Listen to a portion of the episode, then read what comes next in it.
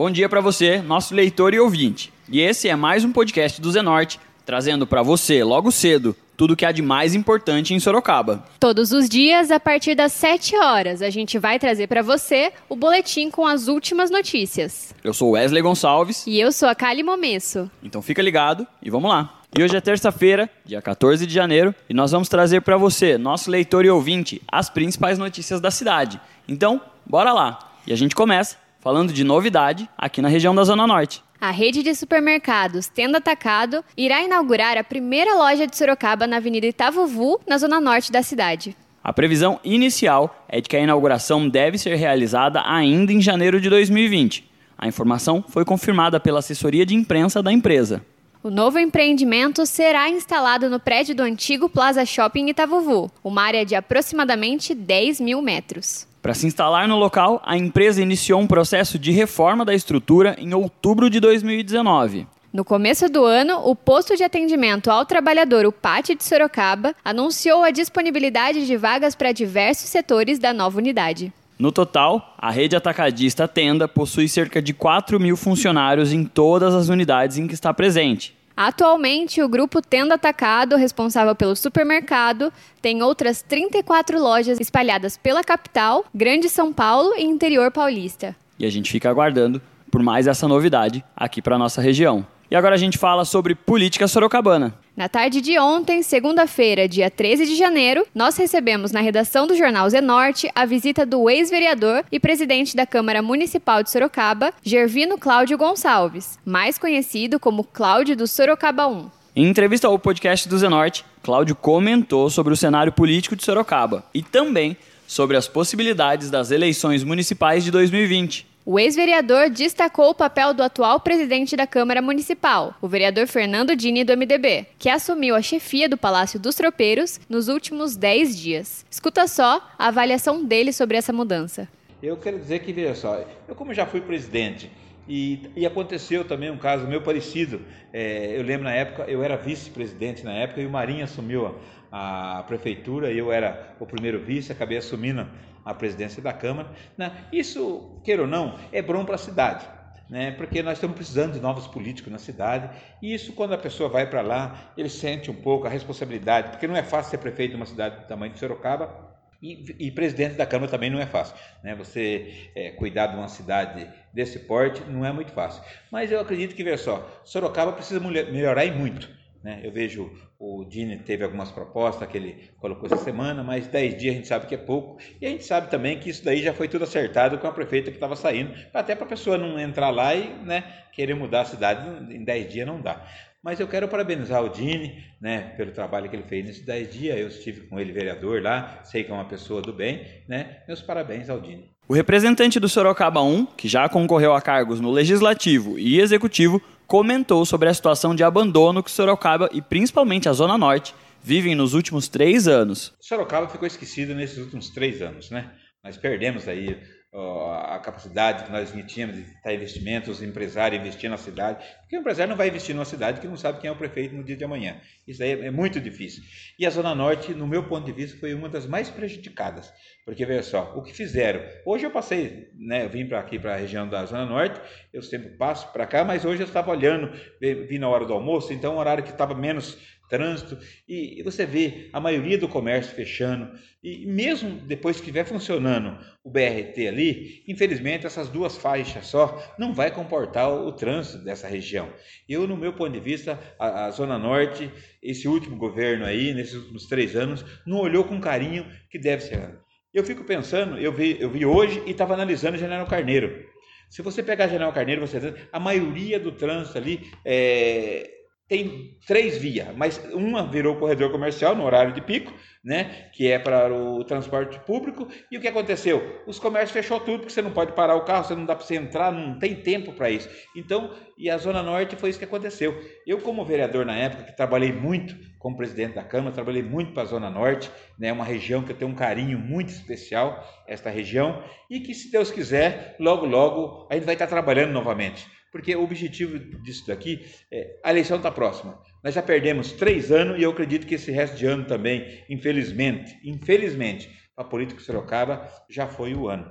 E vocês escutaram aí o ex-vereador Cláudio do Sorocaba 1, que concedeu entrevista exclusiva ao podcast do Zenorte. Vale ressaltar que o representante adiantou que não descarta a possibilidade de concorrer ao executivo ou legislativo novamente, já que nas últimas eleições municipais de 2016 o parlamentar concorreu ao cargo de vice-prefeito, na chapa do ex-secretário municipal João Leandro do PSDB. E agora a gente muda de assunto e fala de iniciativas da Prefeitura Municipal para dar continuidade no combate ao mosquito Aedes aegypti. A Secretaria de Saúde, a SES, da Prefeitura Municipal de Sorocaba, por meio da divisão de zoonoses, removeu 585.352 quilos de criadouros de Aedes aegypti no ano de 2019. Em comparação com o ano de 2018, houve um aumento na retirada desses materiais em mais de 62 toneladas. Em 2018, a remoção total foi de 523.280 quilos. A superioridade nas ações ao combate ao mosquito também refletiu o número de visitas nas residências pelos agentes das zoonoses. Somente no ano de 2019 foram 551.138 visitas realizadas. O número também supera as visitas do ano retrasado, em 2018, que foram efetuadas 408.256 fiscalizações, uma diferença de 142.882 entre os anos. Segundo as zoonoses, o aumento é justificado por conta das visitas feitas aos sábados e também ao apoio de agentes comunitários de saúde, das unidades básicas de saúde, as UBSs, nessa força-tarefa de orientar cada morador em seu lar. Para a prefeita de Sorocaba, Jaqueline Coutinho, a superação alcançada em ações demonstra o comprometimento da atual gestão com a saúde pública. O combate ao mosquito Aedes aegypti, transmissor de doenças como dengue, zika e chikungunya, é uma tarefa contínua e coletiva. Por isso, é fundamental estar atentos aos locais que podem se tornar criadouros do inseto. E o Lincoln Suedeski, pesquisador do Laboratório de Parasitologia do Instituto Butantan, explicou um pouco sobre as condições favoráveis para a proliferação de mosquitos da dengue. Escuta o que ele disse. É um mosquito originário da África. Hoje ele praticamente em quase todos os países está presente e o que acontece? Se a gente for somar todos os vírus que esse mosquito é capaz de transmitir, a gente vai chegar perto do número de 20, 22. No Brasil, a gente sabe que esse mosquito é capaz de transmitir o vírus da dengue, o vírus da zika e de chikungunya, parte do, do seu desenvolvimento. A associação de chuva e calor é que melhor combina para desenvolvimento desses insetos. Só que isso não significa que eles só se reproduzem no verão. A gente sabe, tem estudos nossos aqui do Instituto Butantan que mostram que, além de eles se reproduzirem com bastante vigor também na época fria e na época seca, eles também têm, é, conseguem manter uma variabilidade genética alta, mesmo no inverno. O que, que significa essa variabilidade genética? Significa que eles têm alto vigor de adaptação, alta capacidade de se ambientar a diferentes situações e muitas vezes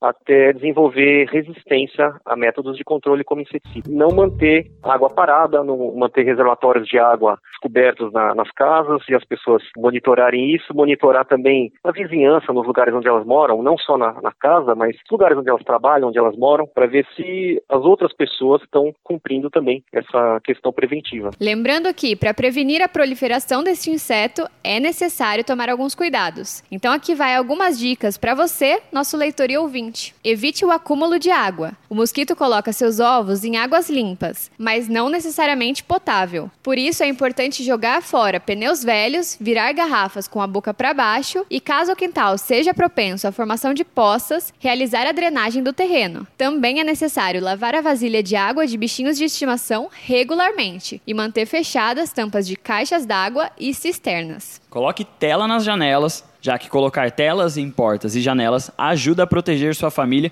contra o mosquito da dengue. O problema é quando o criador está localizado dentro da residência. Nesse caso, a estratégia não será bem sucedida. Por isso, não se esqueça de que a eliminação de focos da doença é a maneira mais eficaz de proteção. Coloque areia nos vasos de plantas. O uso de pratos nos vasos de plantas pode gerar acúmulo de água. Há três alternativas: eliminar esse prato, lavá-lo regularmente ou colocar areia. A areia conserva a umidade e, ao mesmo tempo, evita que o prato se torne um criadouro de mosquitos. Seja consciente com seu lixo. Não despeje lixo em valas, valetas, margens de córregos e riachos. Assim, você garante que eles ficarão desobstruídos, evitando o acúmulo e até mesmo enchentes deixe as latas de lixo sempre bem tampadas. Então, fica aqui algumas dicas para evitar esse problema que é recorrente aqui na cidade de Sorocaba. E mudando de assunto, nosso leitor Júnior, morador do Jardim Maria Eugênia, fez um vídeo e mandou o seu recado sobre a situação do cachorródromo no Parque das Águas, que está em condições precárias e com mato alto. Escuta o que ele disse. A situação do cachorródromo. Como que vou trazer meu cachorro aqui? Como? Vou dar um jeitinho aqui em prefeitura.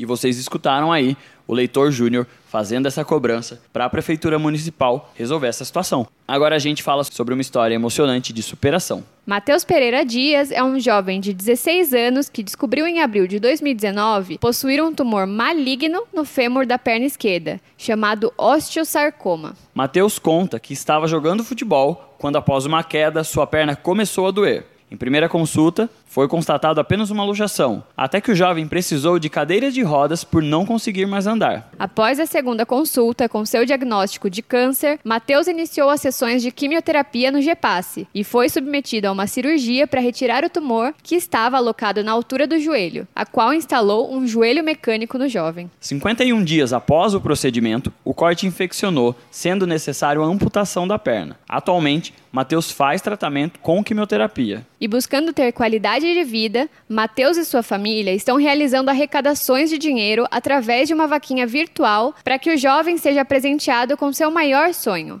uma prótese. Escuta o pedido do Matheus. Oi pessoal, sou Matheus Pereira Dias, estou mais uma vez aqui no GPasse, é, fazendo uma sessão de quimioterapia e minha meta é conseguir minha prótese. Só que no, eu consegui só uma parte do valor e agora eu tô com uma nova meta que eu consiga minha prótese até em março, que é o mês do meu aniversário. Até lá eu vou ter acabado o meu tratamento. E qualquer ajuda é bem-vinda. Deus abençoe a todos. A prótese possui um custo de 48 mil reais. Para ajudar com a doação de algum valor, você pode acessar a vaquinha pelo link que está disponível no site do Zenorte. É só acessar a matéria na íntegra e ajudar como você pode. E agora a gente muda um pouquinho de assunto. A seguradora Líder divulgou na última sexta-feira, dia 10, as regras para restituição da diferença no pagamento do DPVAT o seguro obrigatório para danos pessoais, pago todos os anos por proprietários de veículos. O pagamento começou na última quinta-feira, mas no mesmo dia, o presidente do Supremo Tribunal Federal, o STF, Antônio Dias Toffoli, determinou a redução no valor do seguro deste ano. Só quem já pagou o DPVAT com base nos valores de 2019 tem direito à restituição de parte do dinheiro. O pedido poderá ser feito a partir da próxima quarta-feira, amanhã, dia 15, no link que também está disponível no site do Zenorte. E agora, a gente fala de previsão do tempo. Cali, como fica o clima aqui em Sorocaba? A previsão para esta terça-feira é de céu nublado durante todo o dia, com possibilidade de chuva isolada no período da tarde e possibilidade de aparição de névoa pela cidade. A temperatura máxima prevista para hoje é de 29, enquanto a mínima é de 17 graus. Quer ser apoiador do podcast do Zenorte? Então é só chamar a gente no WhatsApp do leitor, número 15 98128 7921. Eu vou repetir. O número é 15 98128 7921. E esse foi mais um podcast do Zenorte, trazendo as últimas notícias de Sorocaba para você. E a gente volta amanhã cedo trazendo mais notícias. Porque está ao vivo, impresso ou online, tá no Zenorte.